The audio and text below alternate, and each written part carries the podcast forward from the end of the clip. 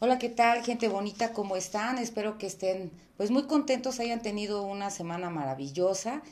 Espero que en este día que te estamos acompañando, y diablo plural, ahorita les digo por qué, te estamos acompañando en el, en el transcurso de tu viaje al trabajo, si estás cocinando, si nos estás dando oportunidad de entrar en este momento contigo, pues muchas gracias, de verdad, ya saben mi sección conocida de agradecimientos a todos los que nos escuchan, los países donde nos escuchan, que pues yo me pongo muy contenta, aunque es el mínimo porcentaje que El Salvador, que Estados Unidos, que Alemania, que Perú, eh, pues la verdad Chile también se me olvidaba.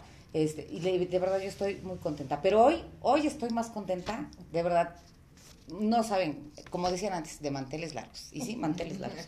¿Por qué? Habemos exactamente en esta mesa cuatro mujeres que vamos a hablar de un tema maravilloso que es pues esa presión, ese deber ser de las mujeres de ser bellas, jóvenes, de verse siempre bien, de siempre verse esbeltas.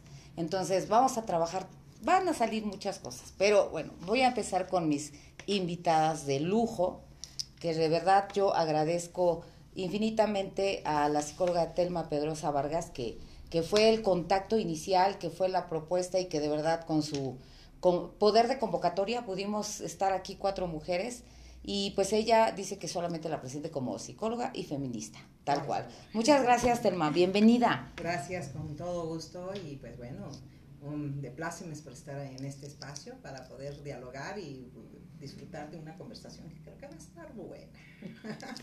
Asimismo, tenemos a eh, nuestra invitada, a que nos, pues, nos está abriendo las puertas en este espacio maravilloso, a Mónica Díaz de Rivera, que es Álvarez, que es feminista, dice casi nada más la presente. ¿Y cómo estás?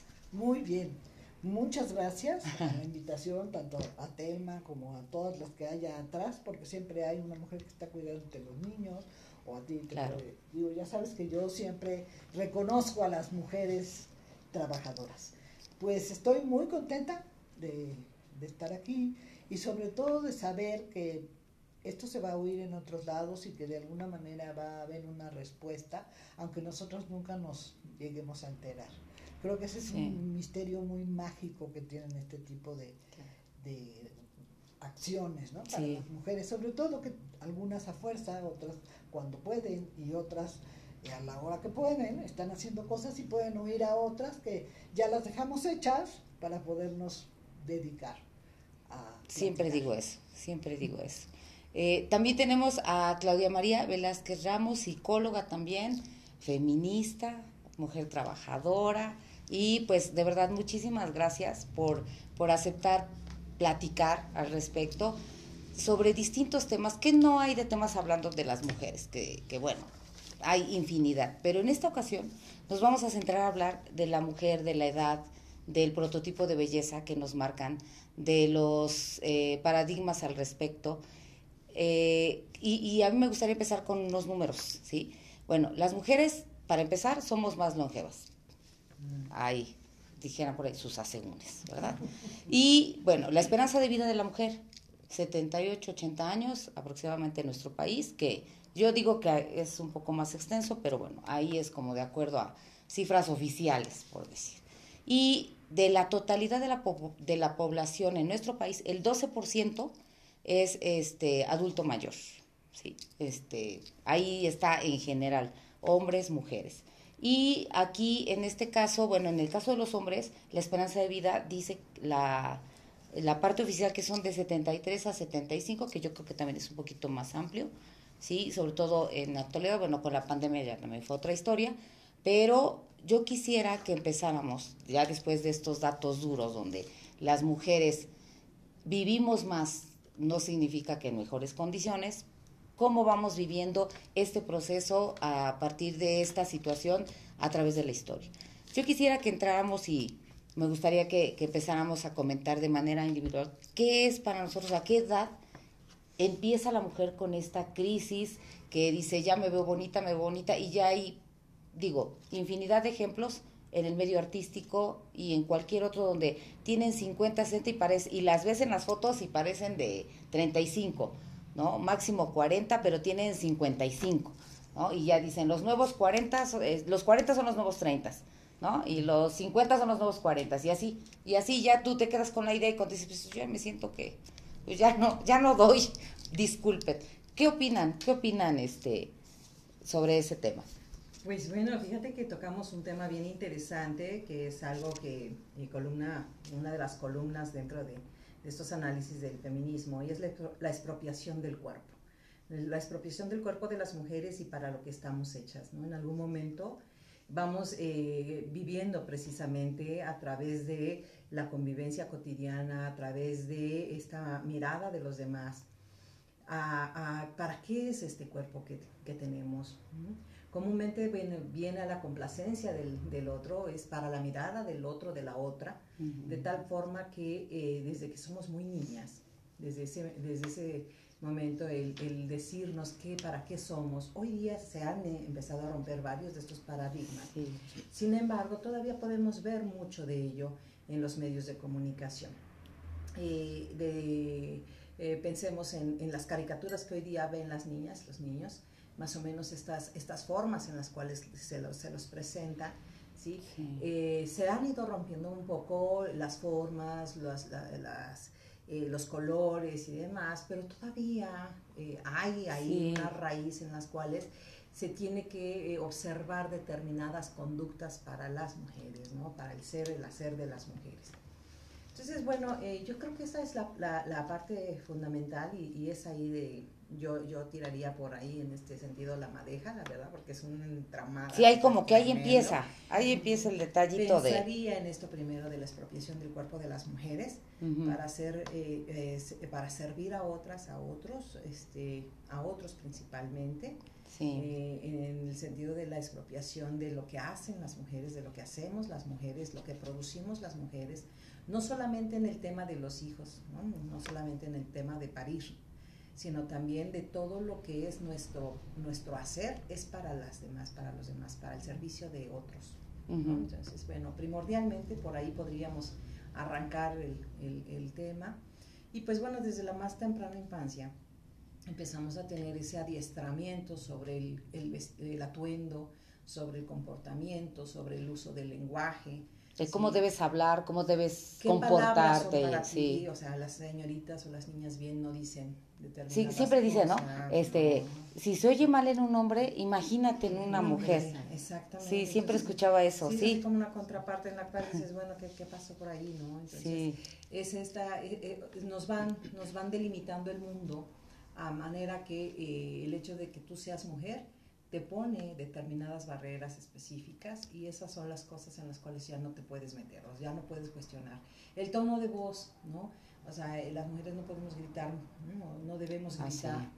Eh, la, la, forma en la que nos dirigimos a los demás, la manera en la que sostenemos, el lenguaje corporal que manejamos. Entonces, todo esto es adicionado todo, el tiempo, ¿no? Y aprendemos a mirarnos en comparación con las demás, o sea, con esos estereotipos de belleza, a manera que lo introyectamos a tal forma que el día que nos vemos a los espejos, a nuestro espejo, inmediatamente reprobamos aquello que no nos gusta. Identificamos plenamente que no nos gusta porque no se parece al estereotipo, porque no se ve como eso que nos han dicho que se ve bien, porque no es como eso que dicen que está aprobado.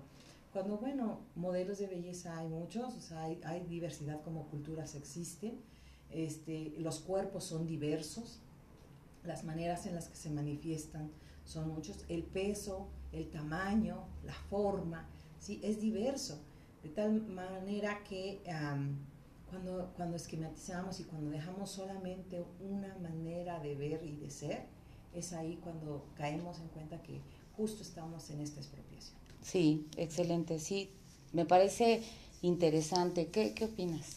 Mira, yo creo que si ciertamente desde la infancia cargamos el peso de la niña bonita, de la niña bien portada, de la niña que tiene que, cumplir las expectativas sociales de los demás, de pronto es ese shock cuando de pronto en esta cadena productiva del capitalismo y demás, ¿qué pasa cuando pasamos a, la edad adulta?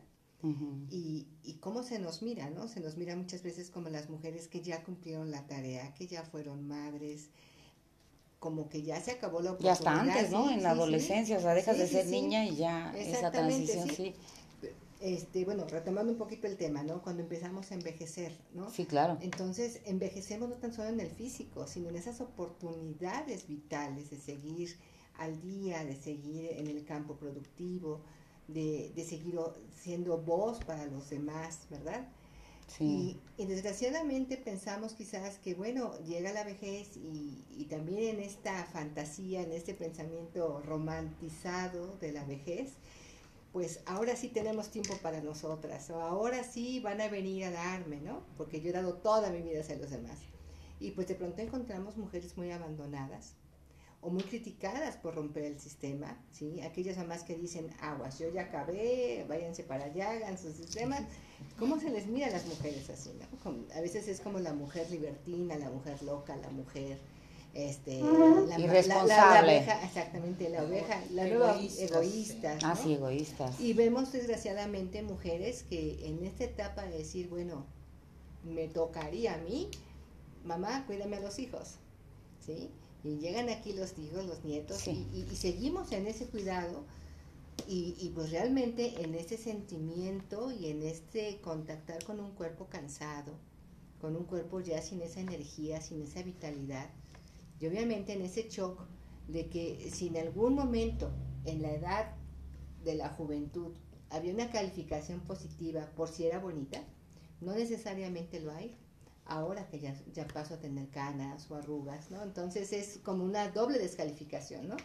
O sea, se invalida la, se invalidan los cuerpos nuevamente. Si, si en un momento dado, en la infancia, adolescencia, juventud, el cuerpo era para los demás, para ser visto, para ser chuleado, también para ser criticado, en este momento pasa a ser invalidado.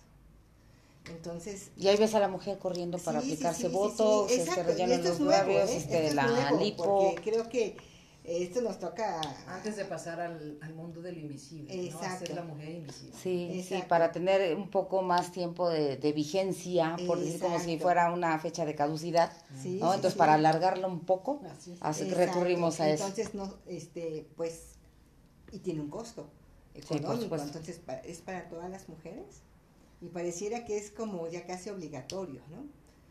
Y seguimos en, en, en este desgaste físico, emocional, económico, social, de no ser vistas o de o en este estereotipo de que ahora encaminan los pasos para acá para poder continuar en el sistema y, y que te vuelvan a calificar, ¿no? Y yo creo que como psicóloga, pues obviamente en una ruptura con la realidad, porque si tengo canas, si tengo arrugas, si tengo ciertos malestares es porque tengo una edad.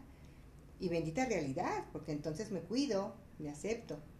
Pero si estoy escondiendo un cuerpo que en el fondo te está diciendo que están pasando otras cosas, estamos como quitando ese, ese si no lo escuchamos. esa situación de alarma, porque creo que una cana te diría descansa, come mejor, duerme, ¿no? Date tiempo para ti. Pero si me pongo una máscara para entallar, pues obviamente quiero vivir con lo que no tengo y con lo que no soy. por supuesto. Y caemos ahí en una situación emocionalmente muy fuerte. Sí, por supuesto. Bueno, ¿cómo ves? Pues, ¿qué quieres que diga yo? yo soy una mujer feminista hace muchísimos años, cerca de 40, eh, voy a cumplir 70 años, y eh, me he sentado a pues a discutir con muchísimas mujeres a lo largo de mi vida sobre estos temas y definitivamente, bueno, además que aquí mis compañeras las psicólogas son las expertas, pero lo que vivimos, lo que vamos eh, construyendo, incluso eh, la idea de, ella hablaba, mi compañera Telma, de la expropiación del cuerpo, o sea, la expropiación del cuerpo es que nos lo quitan. Y eh, muchas mujeres no están, jamás han pensado que su cuerpo no es de ellas. O sea, porque es un tema de reflexión, es un tema de sentarte y decir, mi cuerpo no es mío porque es, yo siempre, cuando era más joven lo decía más seguido, que era mame, mi, conmigo, mío, de mí, del hombre hacia la mujer. Todo era de él, o de los hijos. Primero cuando pares, después cuando amamantas, después cuando cargas, después cuando cuidas. O sea, es, es una constante el tema del cuidado que las mujeres por cultura venimos arrastrando. Y lo que se nos hace mucho más difícil, yo podría hablar de mí, pero no hablando de mí, eh, lo que se nos hace muy difícil a las mujeres es aceptar que eso tampoco es lo que nos toca. Y yo me iría al punto de qué pasa cuando nosotras, estas cuatro eh, reverentes, diría yo, que estamos aquí sentados, empezamos a platicar sobre el tema y empezamos eh, pues a, a mostrar en, en, cierta forma, pues que sí, que nos lo estamos preguntando, cuando sabemos que al final las, las soluciones todavía no las tenemos en la mano. ¿no?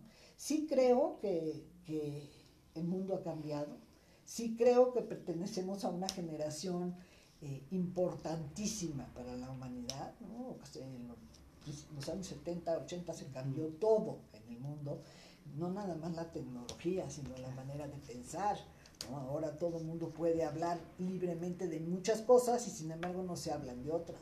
Los valores son los mismos pero con distintas conductas o no hay los mismos. Eso también está en discusión. Y también está en discusión si las mujeres este, deciden o no sobre su maternidad cuando decimos que tienen el derecho de exigirla. ¿Y qué está pasando? O sea, yo podría dar muchos ejemplos. ¿Qué está pasando con las mujeres que ahorita, al menos mis alumnas en la universidad, ya te dicen, no, yo no quiero hijos. ¿Qué va a pasar? Entonces yo, pues soy una feminista, pues, pues, demográficamente nos va a ir medio regular.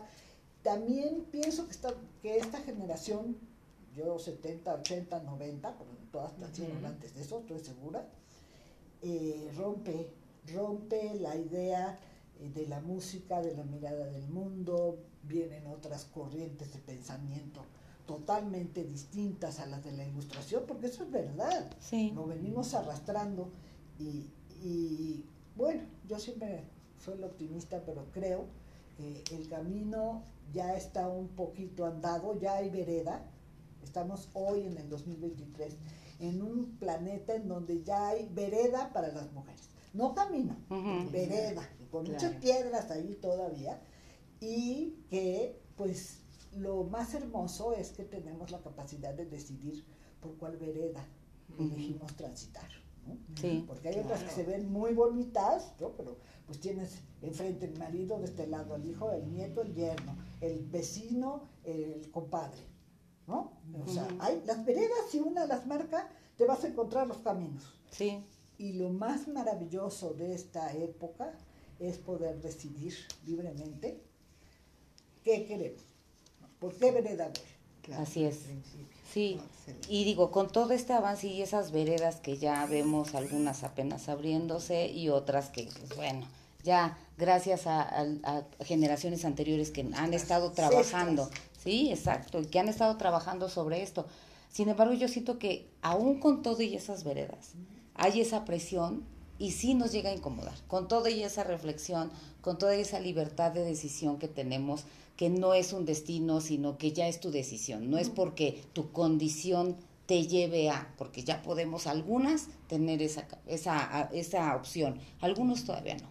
Sí, dime. Sí, con, la, con obviamente toda la restricción que pueda haber, porque um, todo lo que podamos decir habrá que aplique a un sector específico de, mujeres, porque finalmente hay muchas realidades en el sí, exacto. cómo hemos vivido las mujeres de acuerdo al momento en el que nos encontramos, la llamada interseccionalidad, ¿no? ¿Qué tantos ejes nos, nos, nos atraviesan en este sentido?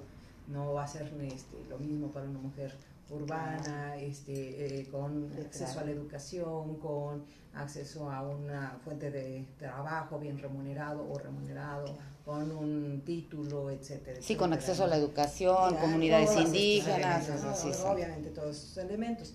Pero finalmente siempre está este esquema ¿no? de la exigencia sobre nosotras y hoy día, por ejemplo, dentro de las cosas que observamos en medios de comunicación y demás, es este, em, a decir el tema de las mujeres, incluso, por ejemplo, hoy día que tanto no el, el, el, discurso tramposo, o es tramposo, cuando dicen envejece con dignidad, ¿no? Por ejemplo, ¿qué implica envejecer con dignidad?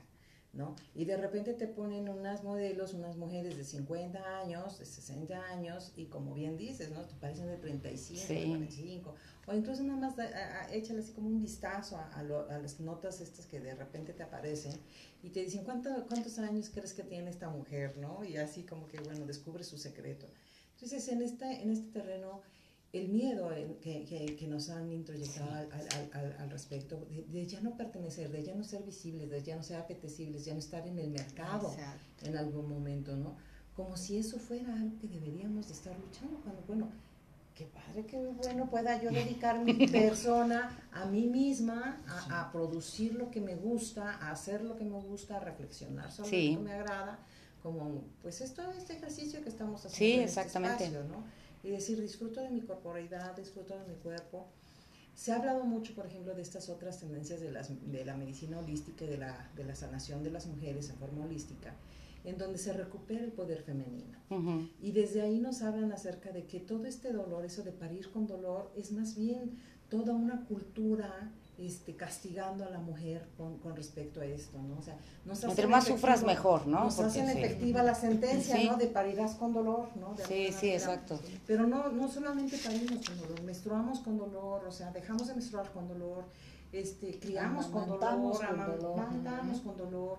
Eh, entonces, parece ser que es toda, todo el tiempo esta, esta, esta sentencia, cuando la verdad es que podríamos disfrutar plenamente de cada una de las etapas de nuestra sí, Sí, yo también digo que por qué esperar, ¿no? Hasta eh, ahora sí, voy a tener. Exentarnos de, esa, de, esa, de esa cuota, ¿no? O sea, al final de cuentas las ancestras ya lo pagaron.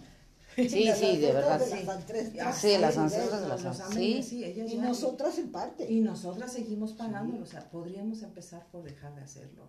Entonces, esta, esta parte de conciliarnos con este, con este cuerpo, el de, el de por favor, eh, hacer una mirada, generar una mirada mucho más bondadosa, mucho más generosa hacia nosotras mismas y hacia las otras.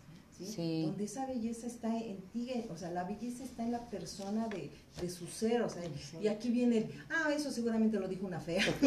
Otra, otras de las frases, ¿no? otras de las frases que, que, hieren tanto a tantas mujeres. Es el peso no. importa tanto, ah, no se lo dijo una gorda. Y, y así, ¿no? O sea, sí, el, exacto. es que parece ser que siempre va a haber alguien que cuando querramos, cuando queremos hacer una afirmación y cuando queremos hacer una conciliación con el cuerpo que somos, con la diversidad de cuerpo que somos, pues bueno, parece que siempre va a haber un, tope. Entonces llega el punto en el que decimos, ¿qué necesito hacer para rescatar realmente y conciliarme con el cuerpo que soy, aceptar lo que, lo que tengo y vivir plenamente cada célula de, de este cuerpo que respiro, de este cuerpo que habito? De este cuerpo que habito y que a lo largo de toda la historia y que las ancestras han hecho muchísimo y que dicen, bueno, primero el, dilema era ser suficiente, ¿no? O sea, ser considerada una persona y, que pienso y que actúo y que decido. Y dice, bueno, ¿será suficientemente inteligente? pues bueno, capaz, ¿no? Capaz, inteligente, a ver, y se demostró. Y, no solo soy suficiente, sino aparte soy suficientemente inteligente, suficientemente capaz de decidir, de a veces decidir mejor, de tener mejor memoria, de tener, o sea, cuando empieza a salir todo esto. Dice, pero hay una parte donde dice, yo ya no puedo con el ser suficientemente delgada y ser suficientemente joven. Ahí sí es donde yo creo que de repente nos tambaleamos. Porque en todo lo anterior sí había esa parte de pues tú ponme a prueba, ¿no? Y todas las que estamos aquí de alguna manera fuimos rebeldes en ese aspecto de decir, a ver, no soy lo que ves, ¿sí? Soy lo que pienso, soy lo que actúo, soy lo que decido, lo que, lo que me atrevo a decir y a hacer. Pero ya cuando dicen, soy suficientemente delgada, ups, híjole, ay, a lo mejor no, soy lo suficiente, suficientemente joven, pues hasta cierto punto, pero ya cuando llego a esta etapa donde algún signo que ya de repente ahí sí nos tambaleamos. ¿Qué es esa parte? Precisamente la, la que mencionas. ¿Dónde me empiezo a revalorar? Porque siempre he tenido el valor, siempre.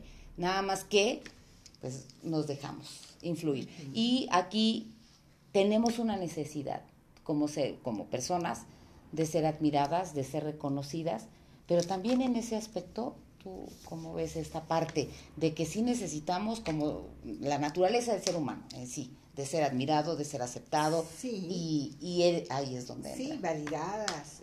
Sin embargo, hay que, hay que checar el esquema, en qué y el cómo, ¿sí? Porque si, si, si la premisa es solamente los cuerpos jóvenes son bellos, pues ya no se van en una torre, ¿sí? O sea, ¿desde dónde es la mirada de la belleza, no? ¿Y qué entendemos por belleza?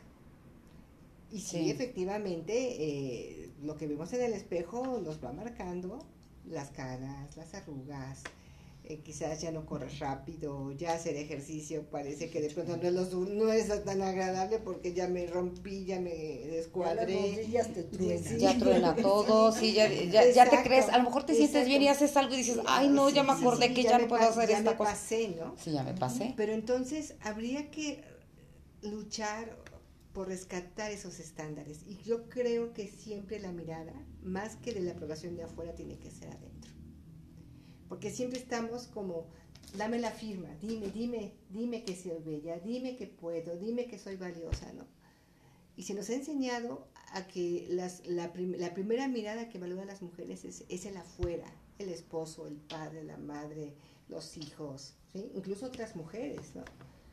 Que yo Entonces, creo que es un ejercicio importante ahí con entre mujeres, sí, ¿no? Muy. Es terrible, es terrible, ¿no? Sí, sí digo, de, de entrada ahí empezar para que no pase eso. Ah, claro, es que eso lo dice alguien que está fea y entonces, Exacto. este, la suerte de la fea, la vuelta la de seis. ¿Cómo? ¿Cómo? O sea, ¿qué, qué es ¿Sí? esto? ¿Quién ¿No? se dice así? No soy tan fea, tan fea, que ahora soy gloriosa por tener a este gordo panzón, porque no encontré otra cosa. Es que es eso. Sí, sí, que sí. tú dices. Yo me plantearía, perdóname que te interrumpa, No, no. Margarita, pero yo me plantearía en, en, en el sentido de cómo vamos a dejar de lado porque curiosamente estamos tocando un tema, y estaba pensando ahorita que las veía, que fue el motivo por el que las feministas salieron adelante. Ellas contra qué se fueron?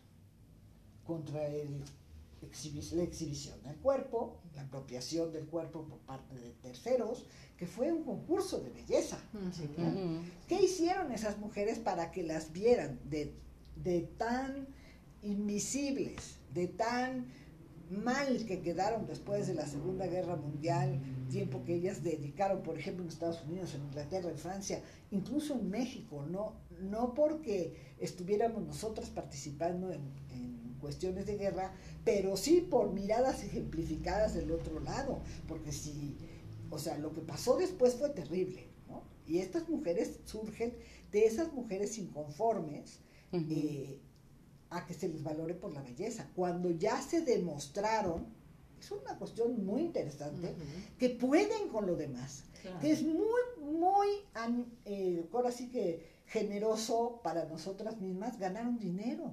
Sí. Ya vieron que no es tan difícil trabajar y que al final está el billete, ¿no? Y la cervecita con las amigas, uh -huh. y, y ellas eran ajenas a eso. O sea, yo creo que la reflexión debe empezar desde cómo o qué voy a valorar o van a valorar mis hijas o les vamos a enseñar en, en, en los temas de educación, eh, sí. porque eso también es lo que ves, ¿no? Eh, aprendes a, si tu mamá te enseña que todos los días dedica, yo tengo una amiga que le hice un estudio nada más por molestarla, todo, este, que dedica un promedio de dos horas 40 minutos al día en bañarse, peinarse, pintarse, vestirse, planchar lo que va a ponerse y luego después de mediodía vuelve a hacer todo el, el, el, el ritual, vuelve a empezar. ¿no? Y, y, y cuando hemos viajado juntas, varias, porque eso es muy interesante entre mujeres, sí, empezamos a decir, ¿quién se levanta primero? Y yo siempre digo, se levanta primero la que se maquilla más y se arregla. Déjenos dormir a las que no lo hacemos. Claro. Fíjate, o sea, es que, es que eso está puesto. Y luego hay mujeres que ante personas así no saben cómo reaccionar. ¿No? Uh -huh. y, y, ahí viene otra manera de echarle a perder la vida a una mujer. El otro día una periodista que quiero mucho me dice, ¿por qué no vienes y te maquillas para salir? Le digo, pues porque yo no me maquillo, no me he maquillado nunca. O sea, pero nos cuesta mucho trabajo aceptar que eso es parte de, de, de nosotras, de, de lo que sí, hay, la diferencia entre de, nosotras. De lo que nos objetiviza a nosotras. Sí, que qué cosas hemos absorbido de eso, ¿no? Porque en mayor o menor medida sí, lo hemos sí, hecho, sí. ¿no? Igual y a lo mejor alguna, si hace como toda la paleta de colores en la cara, o sea, porque ven que pasa como, no sé, no han contado los productos, de cuántos productos en esas tutoriales de, Ah, para sí. que no sea, son cerca de, no sé, bajita la mano hasta 30 productos, ¿no? Que el corrector, el difuminador, el no sé qué, la luz. la- Sí, la- sí, y sí. así. Entonces, para quienes somos más prácticas en algún momento decir, oye, si le tomas el tiempo de cuánto lleva eso, no, por favor, Sí, sí. ¿no? Pero hay quienes dicen sí, yo sí. Hay quienes dicen yo sí, yo sí quiero. Ok, y está en su derecho. Respetable el asunto. Pues ahí está. es lo que tú quieres, es lo que tú deseas, pero no lo impongas a las otras. Sí. Que tu mirada no sea para decir, ve esa fodonga, porque esa palabra. Ah, sí, también esa es otra. Esa palabra es terrible, porque es una manera. ¿Por qué te afodongaste, no? Decirle a la otra que ha perdido valor o que no lo ha tenido, que no lo tiene. Así es. O tu marido te dejó porque te dejaste. Claro. Porque no te arreglaste. Porque sí, porque aparte siempre es tu responsabilidad. Ajá. Es que se fue con una más joven, sí, pues es que sí, perdón, no pude evitar envejecer, ¿no? Sí, o sea, pues, no, y ni siquiera es el tema. no, sí, perdón, y, ni perdón. es el tema, porque además el tema, este también, la palabra arreglarse, sí. me encanta, me encanta volverla a poner, a ver, arréglate. Pues, ¿qué estoy descompuesta? sí. O sea, ¿en dónde estoy descompuesta? Sí, sí, ¿no? claro. No, es que no, no, te ves bien. ¿Qué es lo que no se ve bien? ¿no? Uh -huh. Entonces, en este, en este terreno de cómo nos aleccionan la mirada, ¿sí? El asunto es que no solamente es para afuera, sino también para adentro. Sí. ¿no? Entonces, ¿qué es lo que cultivo en, en, en, mi persona, ¿no? En este, en este terreno? ¿Y a qué le dedico? Esa, ese mirar am amoroso, uh -huh. ¿sí? A, restrinjo tanto que, que, no puedo captar la belleza, la, la, perfección en el sentido de decir las edades en las que vamos viviendo, en las que vamos evolucionando. De tal manera que cuando te echas un clavado a los 25 años, te echas un clavado a tus 16, a tu foto de 16 y así, de repente te das cuenta y dices, oye, qué guapa era yo. Uh -huh. Oye, qué bien estaba. Pero no me veía yo así. Pero yo no me veía así cuando yo, voz, exactamente, exactamente, cuando yo tenía esos años, yo decía, ay, qué gorda, mira cómo se me ve ahí la, el cachete, o mira sí, nada ¿Cómo más, es mira, posible? El, mira ¿no? el cabello, oye, no, oye, no, qué horrible, ¿no? Oye, yo también lo he dicho, digo, sí. todas lo hacemos. Ves una foto, cuando yo tenía 38, 40 años, y oye, pues no estaba yo nada mal. sí, sí, o sea, mujerón. En ese momento todo, ya me sentía que no era yo claro. la apropiada, que no estaba. Exactamente, y dejaste de disfrutar de la... esa etapa donde y te tenías que haber visto así. Claro. Y estoy siempre que hoy día se, se, somos hermosas, somos bonitas, claro, somos claro. Y que cuando tengamos más años y miremos esta foto de hoy, 2023, diremos, qué bien me veía yo. Sí. ¿Sí? Qué bien me veía yo. Entonces, en este, en este transitar, ¿qué, ¿qué, ejercicio tan importante es nuevamente la conciliación de nuestro mirar hacia nosotras mismas, a nuestro es. cuerpo? Para decir esto, Clau, no me deja mentir, este, Mónica, tú lo has visto y seguramente Ana, tú también con tus estudiantes, chicas que dices, qué dolor tan profundo manifiestan por no estar en el estándar de belleza. Sí. No ser no ser la talla cero. Sí, Cuando nosotros decimos, Sí. "Ay, talla cero, ¿qué pasa con eso? Sí, ¿no? no, no. No ser la doble cero, no tener determinadas este, características, o sea, esta No, pues vas a alteración- las tiendas y La son las, alteración la ropa del así, cuerpo. que de qué tamaño, Sí, ¿no? Sí, la alteración total del Sí. cuerpo, ¿no? Entonces, esta, esta parte en la cual decimos, ¿de qué manera se enajena tanto ese, ese cuerpo? Que bueno, qué doloroso. Y, y nosotras las miramos, porque nosotros Ujú. tenemos ya edad en este Ya sentido. pasamos por y ahí. miramos esos cuerpos y dices, pero eres hermosa, por Claro. favor, mírate. ¿no? O sea, Sí. mírate Sí, la forma hasta en que te hablan y caminan esa inseguridad que ellas tienen, porque por lo mismo, si, si, si para nosotros puede ser un tema, pues para ellas que están en esa... Yo, ahorita que, que decías, es que yo veo esas fotos y digo, ay, no, yo no quisiera regresar a esa edad. O si regreso, por lo menos que sepa muchas cosas de las que sé ahora y sería totalmente mi actitud diferente y seguramente me vería mucho mejor porque de lo que sé ahora, ¿no? Pero en esa edad es, híjole, no, no encajo, sí en esto sí, como mi, mi checklist, ¿no? Esto sí lo cumplo, lo cumplo, ay, esto no, ay, esto tampoco, pero esto es importante y esto no lo cumplo. Todos esos eh, parámetros que nos ponían para seguir y estar. Yo creo que sí es mucho de la educación. Ahorita decían, sí hay que mirar, porque es de adentro, yo me debo querer y aceptar. claro. Pero seguramente quien nos escucha dice, bueno, sí se oye bien, pero ¿cómo hago eso? ¿Cómo, cómo puedo hacerle para una? Hay dos líneas aquí, es respetarnos con todo y la que se tarda tres horas arregla, este, maquillándose, como dicen, no estoy descompuesta, pero, sí, pero dice, y, pero así es, y, y, eso a ella le gusta y la hace ser ella. Y lo puede hacer. Y lo puede hacer y quiere hacerlo, y aparte porque quiere y puede. No, y, tiene tiempo, porque eso también es... Sí, sí, sí. decide invertir su tiempo. Claro. Decide dormir menos para poder hacer eso, y es su derecho. Sí, sí, sí, como cómo aceptarnos entre nosotras, aunque estemos como que sobre la vereda que, que ya vemos y vislumbramos. Pero, ¿cómo le hago, aparte de respetarme entre nosotras, para mi trabajo interno? Para que yo pueda hacer eso con mi amiga que se maquilla y se tarda y todo, pero también yo, o sea, yo verme y decir, ay, qué bárbara, mm, yo cada vez mejor, pero no por lo físico, ajá, sino porque ya tu seguridad que te da lo que sabes, lo que lees, lo que ves, a las personas que conoces, eso te da tanta riqueza que dices, no, o sea, soy bárbara. Pero, ¿cómo le hago para eso? Porque todas lo hicimos de distinta manera en algún momento. Claro, son circunstancias distintas. Sí, cada una tiene aquí su historia. A mí la verdad el feminismo me ayudó. Y me salvó la vida. O sea, a mí me permitió ir deconstruyendo poco a poco todos estos estereotipos de los cuales yo andaba cargando y por los cuales yo generaba mucha, mucho, mucha autoexigencia sobre determinadas cosas, un rechazo a otros aspectos de mi vida. O sea, hasta que, bueno, dije, bueno, ok, esto es lo que está, esto es lo que hay, esto es lo que soy.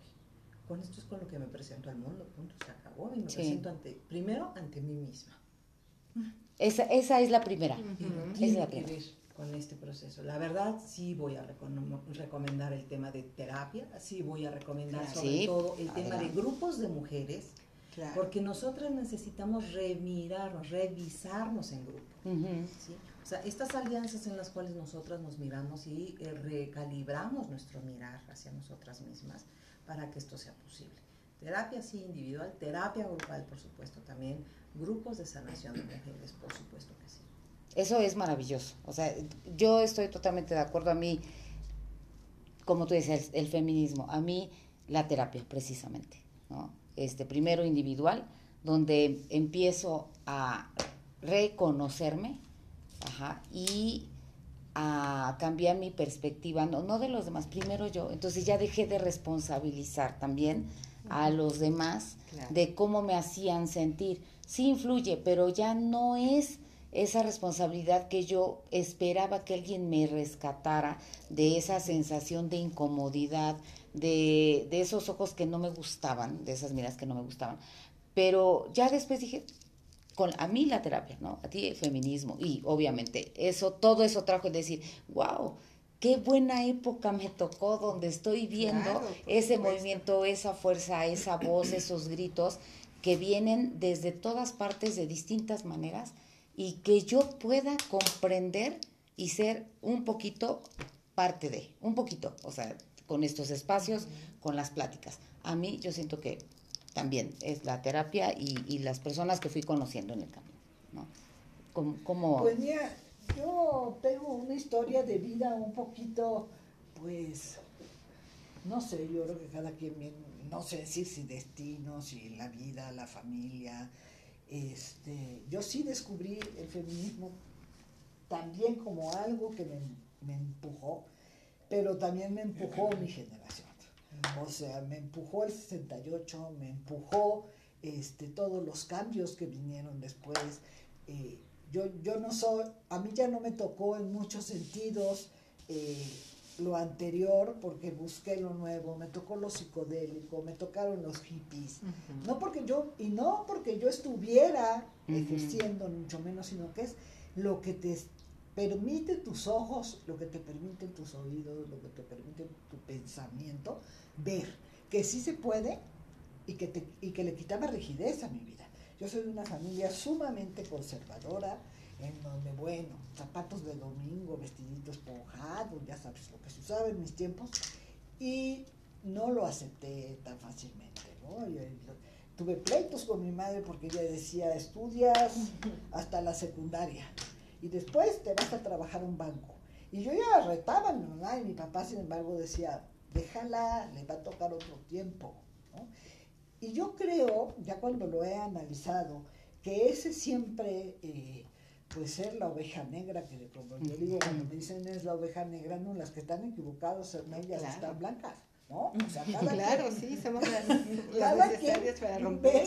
tiene la mirada de distinta manera y, y en, en, mi caso tampoco, sí tuve la época en la prepa, de, se usaban las primeras veces las, ¿no? las pestañas postizas. Ah, sí. Este, Mary Quant lanzó su primero primera línea de cosméticos que impactó al mundo entero y nos pintábamos el pelo con el pelo, los ojos con crayolas de Mary Quant que te costaban un ojo la cara, ¿no? Y, y nos poníamos cosas en la cara, en los, en los pues hasta eso fue un acto de protesta, ¿no? Finalmente todo de todo todo fue acto de protesta. Entonces, eso es yo soy producto exactamente y creo que mi amiga Telma lo puede constatar, porque nos conocemos hace bastantes años, de, esa, de ese momento, que a México llega tarde y entonces, bueno, me toca la oportunidad.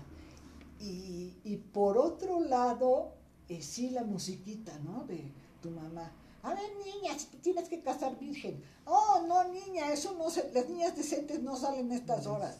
Oye, no. Calladita te ves más bonita. Las mujeres no deben de fumar en público. O sea, esas persisten y yo creo que van a persistir, persistir hasta que me muera. Porque, porque seguido, cuando estamos hablando de un tema o estoy trabajando, siempre sale, que mi mamá lo que decía de estas cosas. o sea, creo que, por eso les decía yo al principio, que es una generación, las tres, yo la más viejita, pero superada de esas, de esas lo malo es que todas no estamos en la misma circunstancia. Porque yo pienso que en un país en donde hay tantos usos y costumbres, donde todavía hay un machismo exacerbante, yo ahorita, por ejemplo, veo la campaña que traen de no todos los hombres son machos, pues puedo poner dos sillas allá afuera para que me las traigan y una se va a quedar vacía, ¿no? Seguro. Entonces dices, bueno, al menos se está haciendo algo y al menos habrá quien se vea y diga soy macho y a lo mejor con que reflexione dos horas en algo cambia, ¿no? Pero soy muy optimista, soy muy optimista. Sí, sí, sí. Entonces sí creo definitivamente que es una maravilla en la medida en que nosotras podamos y podamos hacérselos ver a las otras y decirles a las mujeres, tú puedes. Es como en el caso de la violencia, cuando una mujer se te acerca, que ha sido mi trabajo muchísimos años, y de Telma, este, cuando tú les dices yo te creo, les cambia hasta la cara. Sí, cuando va, validas. validas, De entrada, primero hay que validar. Pero no es lo mismo, bueno, si ustedes son especialistas, yo soy una loca.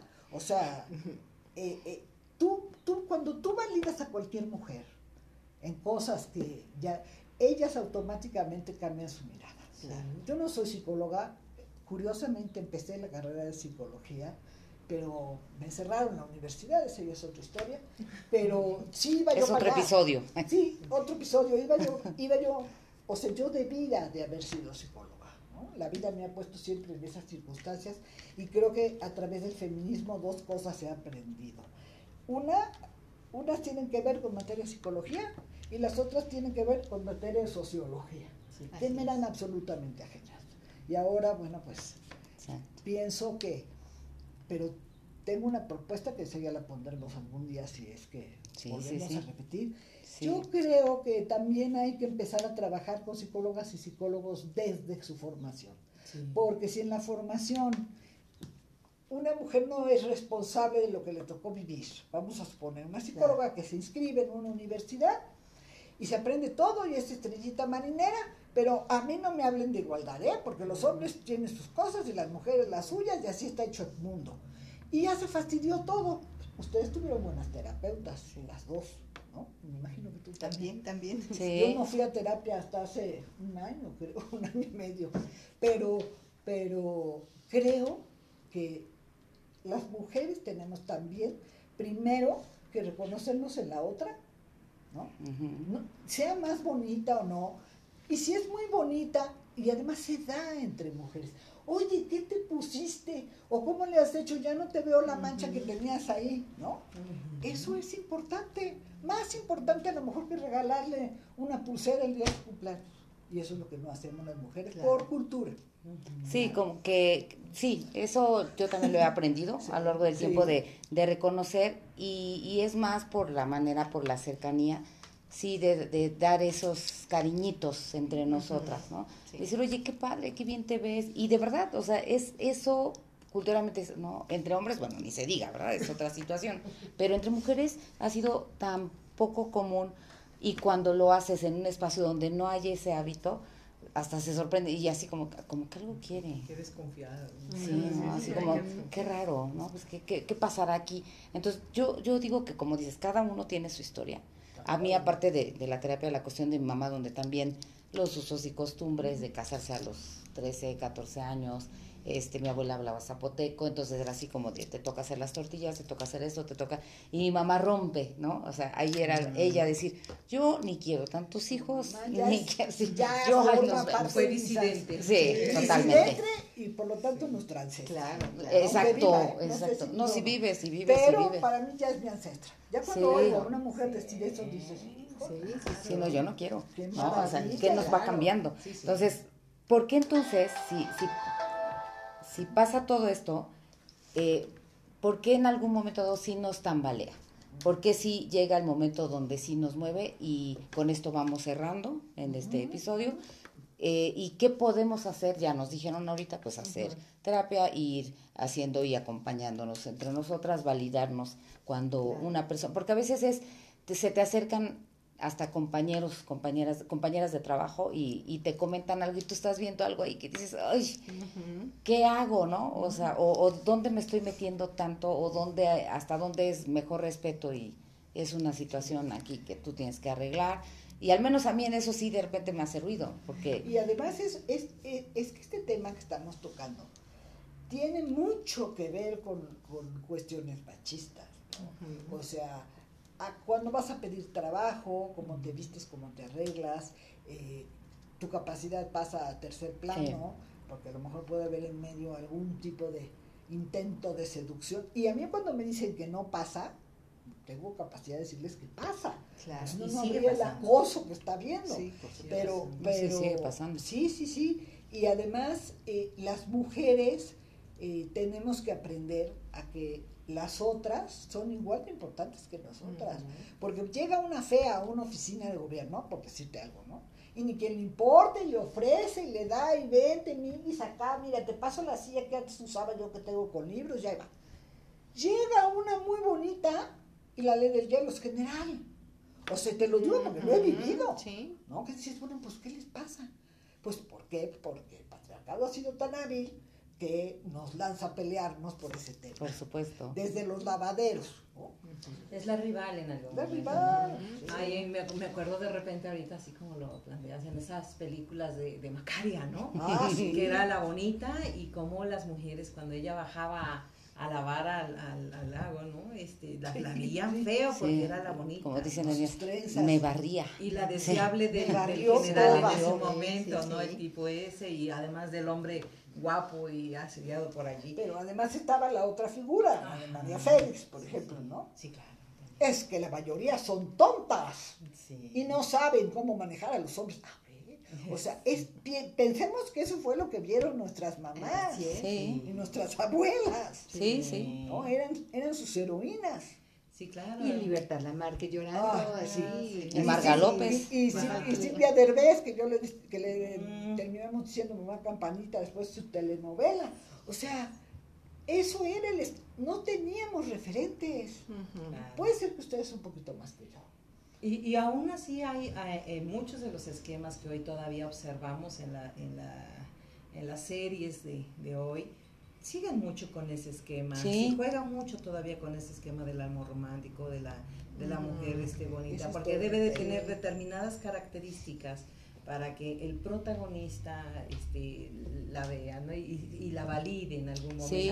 Y entonces esta, esta es una de las cosas en las cuales sí todavía. Y bueno, y también hablando de qué es envejecer con dignidad, que decías hace un rato, muchas veces es, bueno, es linda, es, es sabia, es este, tierna, pero ojo, no es sexual. Ah, sí, Entonces, claro, no. te Sí. castran sexualmente, ¿no? Sí, Por claro. envejecer. Es todo un ¿no? tema. Entonces, Eso- eso es espérame, otro episodio, ya tenemos deseos. El goce, El el, go- goce sexual, sí. claro que también está ahí presente y la manera en la que recuperamos es nuestra otro. sexualidad. El Claro. tema de la, la falta de lubricación en las mujeres. Estas mujeres de los círculos sanando mujeres hablan acerca de que no tendríamos por qué perder en este sentido la, la- la parte. Efectivamente, hay hormonalmente una serie de cambios que por supuesto van a pasar, pero que no necesariamente debería, debería ser un destierro del deseo. Exacto. No, o sea, definitivamente Sí, no. no, Incluso algunas, por ejemplo, hablan que cuando la menopausia es cuando aprendieron a disfrutar el goce muchísimo más, porque Sí, ya, no se ya no les asustaba. Ya no estaban con ese tema de, claro, híjole, la claro, preocupación de... O de estoy sangrando. ¿no? Que es una de las Sí. otras cosas, el rechazo al sangrado, ¿no? O sea, la, la manera en la que se lee el sangrado menstrual, en fin, todo este tipo de, de situaciones. Pero yo creo que el, el terror es, a- es, es precisamente a esto, ¿no? O sea, ya no ser deseable, ya no, ya no mirar o ya no eh, eh, detectar el deseo en, en la otra, o ver la amenaza, o, o que la otra me vea como una amenaza, ¿no? Exacto. Porque Sí. en algún momento yo recuerdo estos dichos tan terribles. Eh, por ejemplo, eso de, no, pues cuando un- ya ni un albañil te chifla, es entonces porque sí te tienes que preocupar. O sea, cuando hablamos acerca justamente de todo el trabajo que tenemos que hacer sobre esa, esa recuperación de nuestro cuerpo, porque también aprendimos a esconderlo mucho. Sí. Por un lado está el tema de ser apetecible, de ser deseable, de ser bonita y de mirarnos. Pero por el otro lado, si así te mueves en los espacios públicos, es una amenaza enorme. Claro, y, y los Porque el, costos el enormes. acoso, Sí, el abuso sí. sexual, eh, el, el hostigamiento. Sí andas provocando, ¿no? Sí, Este, pero además el acceso que, que piensa el otro que tiene sobre tu persona a partir de sí, sí, ¿no? como una autorización. Sí. a- Aunque también es cierto, hay que desmitificarlo siempre, ¿no? El asunto del acoso, la violencia este, sexual hacia las mujeres no radica en la belleza, del, en, el, en el estereotipo de la mujer, jamás. Sí, ¿no? Siempre va a venir del abuso de poder de aquel. Claro. Sí. Y de una manera de, eh, nuevamente, constatar que está sobre ese cuerpo, ¿no? Sí, Porque eh, son independientemente de la edad, independientemente de la vestimenta, independientemente de la hora, independientemente de cualquier otro tipo de, de, de, este, característica del cuerpo que se está siendo transgredido. Entonces, esta es la, esta es la parte, ¿no? O sea, el terror que le tenemos en algún punto al, al envejecer, cuando la verdad es que eh, es una etapa, es una Claro. etapa de, de vida que es un ciclo a final de cuentas que vamos cumpliendo y que nuevamente pues nos pega porque hemos aprendido a temerle, ¿no? Exacto, porque entonces se convierte en un duelo, en Sí. un duelo complicado, Claro. ¿sí? Y vemos mujeres deprimidas, Sí. mujeres aisladas, mu- mujeres que ya se retiran del campo, ¿no? Así como que, bueno, ya no tengo la edad para esto, ya no es tiempo para regresar a la, escu- a la universidad, o para poner un negocio, o para tener otro amor, lo que sea, Ajá, ¿no? también eso, ¿eh? Sí, Aparte de la sí, Acaba cuestión. de sí. casar una amiga Ah, de sí. 75 años con un señor de 80 y dice, está feliz. Claro. Sí, igual y más feliz que nunca. Claro. Porque ahora sí lo hizo con los ojos abiertos. Claro. Sí, sí, sí. Entonces, qué importancia de que esto no se convierta en un duelo, sino en un proceso de transición. Claro. Y obviamente de aprendizaje y de enrique- enriquecimiento personal. Pues sí. Y que nos podamos ver con esa mirada de, de aceptación, de calidez, ¿sí? de fuerza, de De sabiduría. empatía, o sea, y, de- y, de- y y de- no- otra mirada de la belleza. No, bueno, Sí. es que yo pienso y me encantaría, por ejemplo, que hubiera psicólogas o psico, ¿cómo se llaman? Tienen muchos títulos, pero que hubiera algún tipo de terapia especializada para ese tema.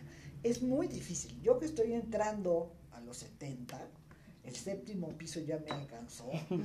eh, ahorita no digo, no necesito terapia, la señora que me, que me da mi terapia es un encanto y estoy muy bien, pero me pregunto que así como voy a buscar una geriatra para que diga, a ver, tus males son estos, estos, estos, estos, me comunicas, me reúno con tus médicos y a ver, ¿no? Eh, también me gustaría que mi terapeuta fuera una persona sumamente consciente Claro. del proceso, ¿no? Y, y también estoy pendiente de mi proceso al ser de una generación, una antes que ustedes mínimo, ¿no?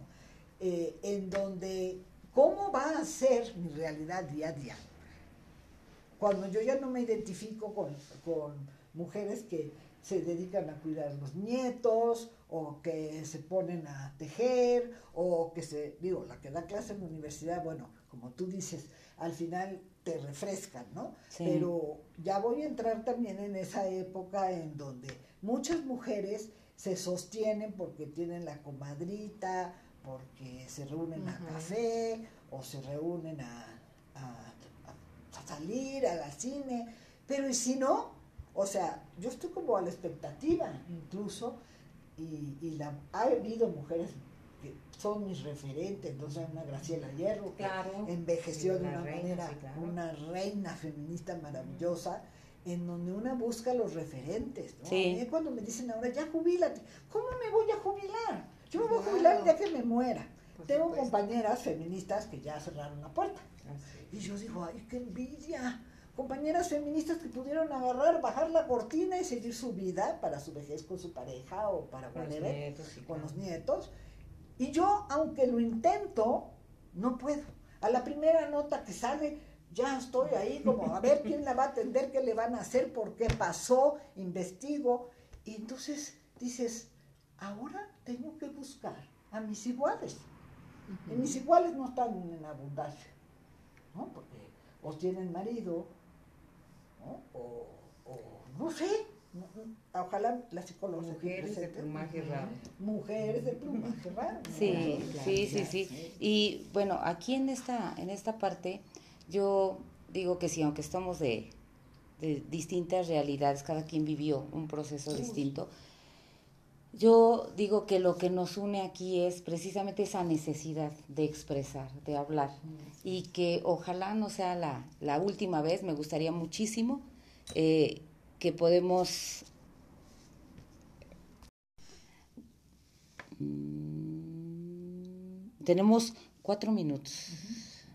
Ok, bueno, después de esta cuestión técnica que ya saben que, sucede, a ver, vamos a ir editando, nos vamos a despedir en tres minutos, entonces tienen la palabra. Ok, yo creo que sin duda eh, no hay mejor momento de revalorar en dónde estamos, cómo nos miramos, cómo nos rescatamos a nosotras mismas y qué voy a asumir en mi responsabilidad de autocuidado y de autoaceptación. ¿sí? hay todo un comercio puesto ahí para no envejecer, para estar fuera de, la realidad. Y creo que hay otra gran invitación de conocernos a nosotras mismas y valorarnos en todo nuestro ser.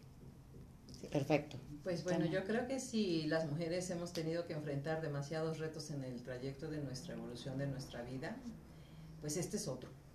O sea, el reto de qué tal que me miro de una forma diferente ahora que estoy en este umbral, en este momento, y me ayuda a mí misma a verme de forma distinta y a otras a verse de formas distintas. Exacto. ¿Qué tal que me atrevo a ver a las mujeres con una mirada distinta?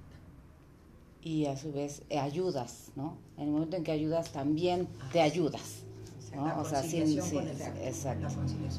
Bueno, yo que, eh, ¿qué puedo decir? El tema de, de envejecer, creo que es una actitud y creo que si físicamente, emocionalmente nos preparamos, eh, porque nos hemos preparado también así como para cuando voy a tener novio, me voy a casar, o sea, no es pedirnos nada extraordinario, creo que nos tenemos que preparar para amar a esa señora del espejo, a esa que está allí. Y cómo está. Y no en el plan cursi de, ay, las arrugas, no, no, no, no, las arrugas salen porque envejecemos, no porque nuestros hijos sean malos o porque haya pasado, eh, hemos cocinado toda la... No es castigo. Yo soy de las mujeres que piensan en, en, este momento de mi umbral. Yo ya tengo los pies adentro del umbral, que no hay cosa más maravillosa que decir, pues me falta esto y esto y esto, pero misión cumplida. Eso es, ese es mi sueño. Perfecto. Pues yo les agradezco muchísimo, de verdad, y espero no sea la última vez, ya estoy así aquí haciendo insistiendo en que no sea la, la única vez. Ojalá podamos volvernos a reunir para hablar, porque hay un abanico de posibilidades para platicar. De verdad, este, espero hayan disfrutado igual quien nos escucha, a todos los oyentes de este podcast y pues yo prometo insistir para que podamos estar juntas otra vez. Que tengan maravillosa semana y cuídense mucho.